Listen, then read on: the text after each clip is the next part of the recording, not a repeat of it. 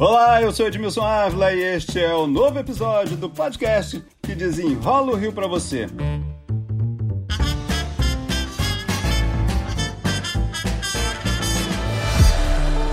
O desemprego na pandemia, gente, bateu recorde no Rio de Janeiro. Muita gente que veio para cá hoje entrou para a fila do desemprego durante a pandemia. Eu trabalhei apenas cinco dias e veio essa pandemia para pausar tudo, né? Com a pandemia, o restaurante acabou fechando e eu e mais sete funcionários ficamos na mesma situação, desemprego. No Rio, esse número chega a 16% da população dois pontos acima da média nacional. O estado encerrou o mês de setembro com mais de 1 milhão e 200 mil desempregados, 405 mil a mais que o registrado em maio.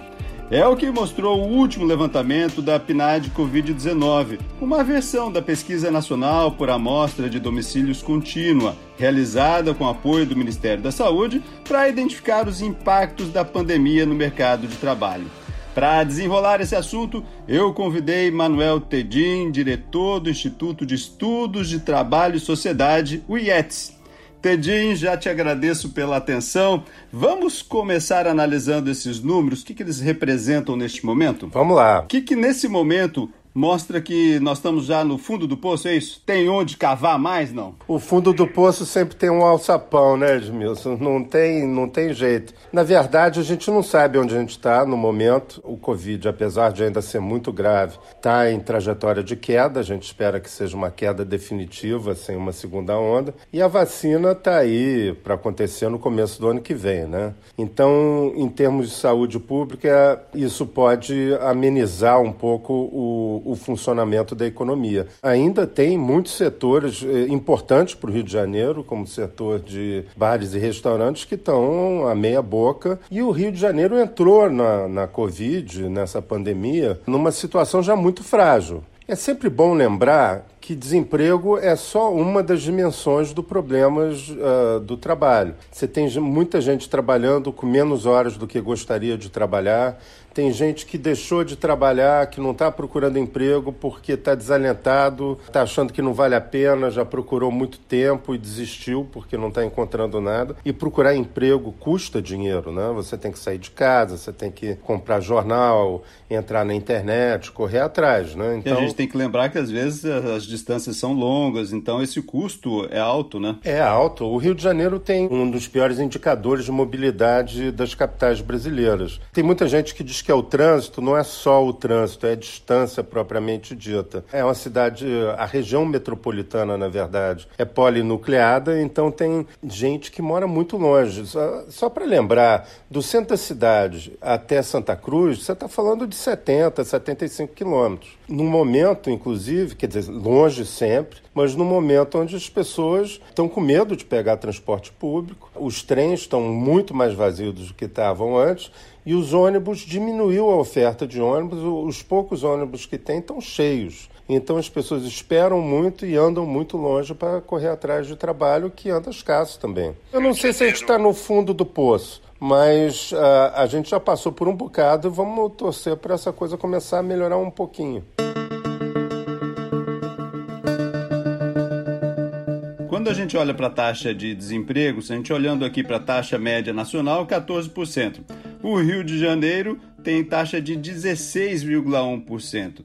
Então mostra que atingiu fortemente aqui, né? A, a, nossa vocação. Sem dúvida nenhuma, mostra que muita gente perdeu um emprego, mas mostra mais do que isso, uma certa resiliência e uma vontade de ter um emprego formal. O que acontece muitas vezes que tá difícil procurar emprego, tá? Essa história que eu falei. É longe, é caro, já levou muito não pela cara. A solução muito comum no Rio de Janeiro, ah, quer dizer, no Brasil todo, mas do Rio de Janeiro para cima, para o Nordeste, para o Norte, é mais forte essa tendência é as pessoas se virarem. A informalidade, é isso? É, ir para a informalidade. A gente tem uma rede de segurança social que não é das melhores do mundo. Não é, não é das piores também, não, mas não é das melhores do mundo. Então a pessoa não pode se dar o luxo, entre aspas, né? Até parece uma um contrassenso. Mas, entre aspas, não pode se dar o luxo de ficar em casa recebendo um salário, um seguro-desemprego e procurando trabalho. Na Europa, onde o seguro-desemprego é mais generoso, dura mais tempo, as pessoas são muito menos flexíveis. Elas insistem muito mais tempo em procurar emprego. Por isso que as taxas de desemprego na Europa, se você for olhar, são maiores, de uma maneira geral, apesar da economia de lá ser muito melhor do que a daqui. A informalidade também sofreu muito, né? Porque, enfim, as pessoas estavam em casa, todo mundo voltou, a informalidade também sofre, ela recua, né? Ela recua totalmente. Ah, se você olhar para trabalho doméstico, se você olhar para pequenas Agora, a, a questão da obra está começando a voltar, né? Mas as pessoas que estavam fazendo obra uh, em casa, ou reformando o apartamento, ou fazendo pequenos concertos durante quatro meses, cinco meses, uh, interrompeu, né? Agora já começa a voltar um pouco. O interessante é que teve uma retomada de obras na própria periferia, né? É interessante isso. Você vê uma demanda por uh, cimento, por exemplo, aumentou bastante nesse período. As pessoas não podem sair de casa e estão se virando para fazer obra em casa. O auxílio emergencial pode ter ajudado também, né? Brutalmente. Na verdade, nas camadas mais pobres, o auxílio uh, emergencial aumentou a renda das famílias. Então, uh, isso foi um escape espetacular para os estados mais pobres, o que está absolutamente correto, tá, Edmilson? É, infelizmente, é impossível manter isso mais tempo, porque o Brasil tem uma situação fiscal uh, horrorosa. Está chegando num tamanho absolutamente, chegou um tamanho absolutamente insustentável. Fazer agora na pandemia faz todo sentido, mas não é para sempre, não pode permanecer, porque senão o Brasil vai para o buraco. Então, uh, sem dúvida alguma, o auxílio emergencial ajudou e ajudou muito o comércio mais popular. O comércio de roupas populares, por exemplo, fez muita diferença. Aliás, eu diria até que sustentou esse mercado, que uh, uma vez que reabriu, teve vendas até que se recuperaram muito rápido. Em alguns meses foram mais altas do que no ano passado. Agora vamos olhar um pouquinho para frente agora nessa retomada. Tem muita gente, muitas pessoas estão desempregadas, vão sair agora com, com a flexibilização, as pessoas começam a voltar a procurar né, é, emprego.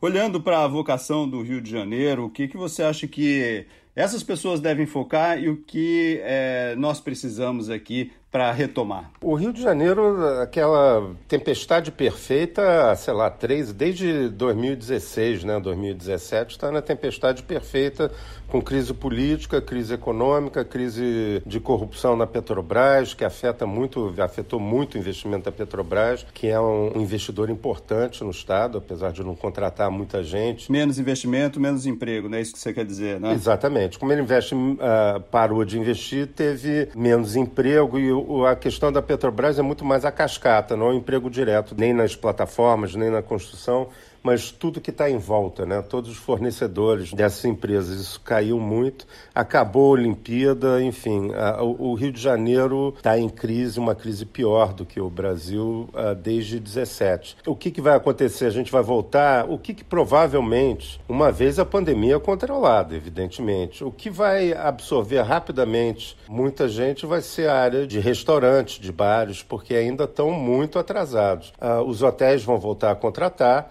Agora, isso tem um si muito grande, que é a questão da vacina, né? Quanto tempo vai demorar isso? Vai demorar mais seis meses? Vai demorar mais quatro ou mais um ano? Então a gente não sabe. Então o nosso horizonte ainda não é dos melhores. É, o horizonte de curto prazo ainda não é não. Uh, mas quando voltar, vai voltar rapidamente nessas áreas. O setor de saúde contratou gente, mas é uma, uma mão de obra mais especializada. Vai manter onde onde está. A construção civil começou a retomar. Eu acho que, que vai ter um, um efeito quando as obras, as maiores obras uh, retomarem. Tem algumas coisas em Botafogo, por exemplo, acontecendo. Então o problema do Rio também, de novo, uma das áreas de crescimento imobiliário do Rio é a Barra, Recreio, e lá tem um excesso de oferta de imóvel pronto. Então, tem que queimar esse estoque antes de vir com mais força. O pré-sal vai começar a retomar também quando o mundo voltar a consumir uh, mais petróleo. Todos os investimentos foram atrasados por causa da pandemia, pandemia que diminuiu brutalmente o consumo de hidrocarbonetos no mundo. Né? O que a gente precisa, na verdade, Edmilson, é de uma política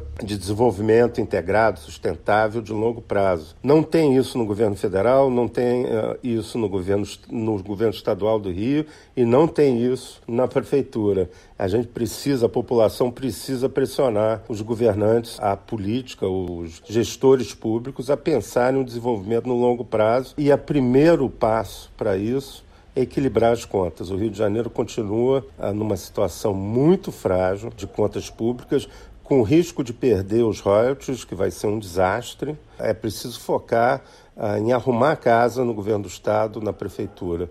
E o governo federal nem se fala, evidentemente. Você acha que quem neste momento está saindo de casa para procurar emprego, o serviço ainda vai ser a saída do Rio de Janeiro nesse primeiro momento? Eu acho que isso não volta, né? Eu acho que os serviços são a vocação do Rio para sempre. O Rio de Janeiro tem uma vocação em tecnologia, em economia do conhecimento, tem uma coisa muito forte em cultura que deve ser aprofundado. A gente tem que focar nisso porque temos um potencial uh, gigantesco, é o que nos mantém ainda como um reconhecimento nacional, como um centro de gravidade na cultura, no pensamento e na identidade nacional. Então, cultura, audiovisual é muito forte aqui também. Tudo isso é serviço. Saúde é outro, outra área importante para o Rio de Janeiro, uma cidade e um estado onde tem uma população idosa bem grande, acima da média do Brasil, e que potencialmente vai ter é, é atraente. Quer dizer, o dia que o Rio de Janeiro resolveu a questão de segurança, que é outro buraco que a gente tem enorme, o potencial de atrair gente para vir morar na cidade seria muito grande. É uma cidade linda, tem praias lindas, a temperatura é agradável quando você está mais velho. Então, eu acho que o Rio de Janeiro tem um potencial em saúde muito grande, em cuidados de longo prazo. E o mercado de serviços se torna fundamental. Né? Fundamental, fundamental. Entrega, essa coisa de entrega de comida, venda por internet, essas coisas todas vão continuar, vão continuar com força. Vai virar uma, um sistema híbrido, né? Manuel Tedim, diretor do Instituto de Estudos de Trabalho e Sociedade, o IETS, muito obrigado pelas explicações aqui. Imagina, obrigado você por esse papo. Este podcast teve edição e sonoplastia de Lucas von Seehausen. E eu, Edmilson Ávila, toda semana desenrola um assunto aqui para você. Até o próximo.